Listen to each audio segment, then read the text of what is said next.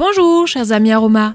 Savez-vous qu'un tiers de la population française souffre de rhumatisme? Ce terme regroupe toutes les maladies touchant l'appareil locomoteur. Continuellement sollicitées, les articulations peuvent être à la source de douleurs articulaires telles qu'arthrite, arthrose, tendinite, polyarthrite. Liées au passage du temps ou à la pratique de mouvements répétés, ces pathologies douloureuses engendrent aussi des difficultés à se mouvoir. Que la douleur soit diffuse ou chronique, il est possible de la soulager grâce à des solutions naturelles.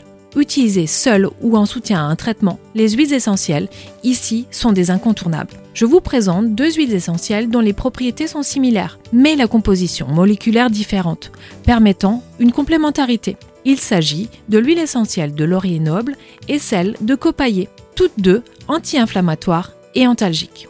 Pour toutes les atteintes de l'appareil locomoteur en général, l'application localement des huiles essentielles de laurier noble et copaillé à part égale, en dilution à 15% dans un macérat végétal d'arnica ou de millepertuis, soulagera douleur et inflammation. Ne pas appliquer ces huiles essentielles pures sur la peau. D'autre part, pour soulager les rhumatismes, choisir la phytothérapie par voie interne en complément de l'aromathérapie est intéressant et préférable à l'usage d'anti-inflammatoires nocifs pour l'estomac à long terme. Coach santé certifié en phytothérapie, je vous accompagne volontiers dans cette démarche. Je suis très heureuse de partager avec vous les bienfaits de ces merveilleux alliés et à très bientôt pour de nouveaux instants aromas.